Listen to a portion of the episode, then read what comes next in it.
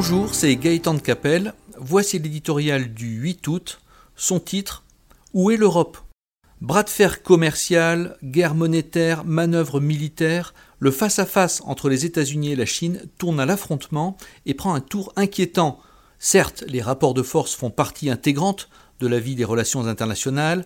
Certes, trois ans de pratique de Donald Trump, désormais en campagne pour sa réélection en 2020, conduisent à relativiser les tweets incendiaires et contradictoires du président américain, il n'empêche, rarement a-t-on vu les deux grandes puissances mondiales si belliqueuses l'une envers l'autre.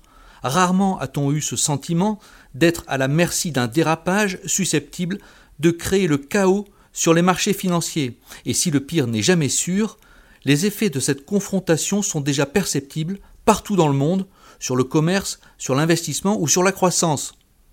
La fin de l'histoire reste à écrire, mais elle nous livre d'ores et déjà deux enseignements. Le premier, sur les effets désastreux du protectionnisme, brandi comme l'arme imparable pour protéger l'industrie, les emplois et le pouvoir d'achat, il démontre l'inverse. Dans une économie totalement mondialisée, interconnectée, tout le monde est le client, le fournisseur ou le créancier de tout le monde.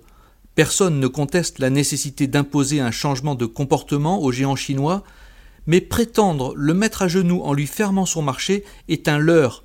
De sanctions commerciales en représailles, producteurs et consommateurs finissent toujours par payer les pots cassés, et l'Amérique de Trump pourrait rapidement le constater.